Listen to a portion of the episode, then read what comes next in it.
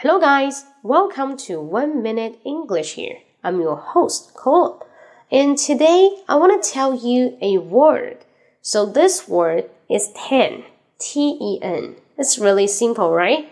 But in our spoken English, we use 10 to say something got a full score or somebody got a full score.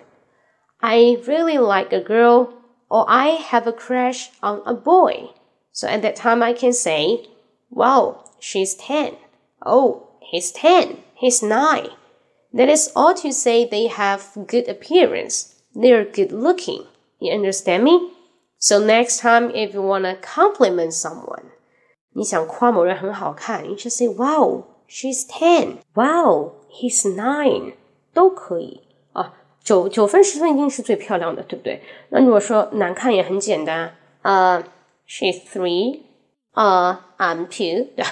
都可以，就是用分数来形容一个人的外貌。所以说这个数字啊，从一到十，原来还有这样的用法，是不是很神奇啊？有点像评委打分的样子啊。但是这个话千万不要当面对别人说，你不可能当面说哇你好难看，你很好看，都显得很轻薄，对不对？所以我们要可以在朋友面前啊，去去谈论起一个人的时候呢，可以这么去说。尤其在于你看上某个人的时候，或者相亲结束以后，你可以讲给朋友听。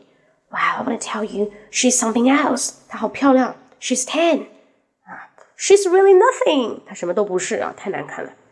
好，嗯，今天就到这里，so hopefully we'll like it.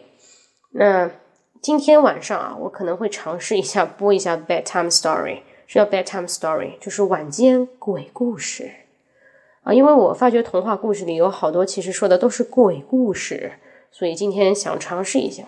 晚上大概在十点左右。OK，so hope you like it. See you next time. Bye bye.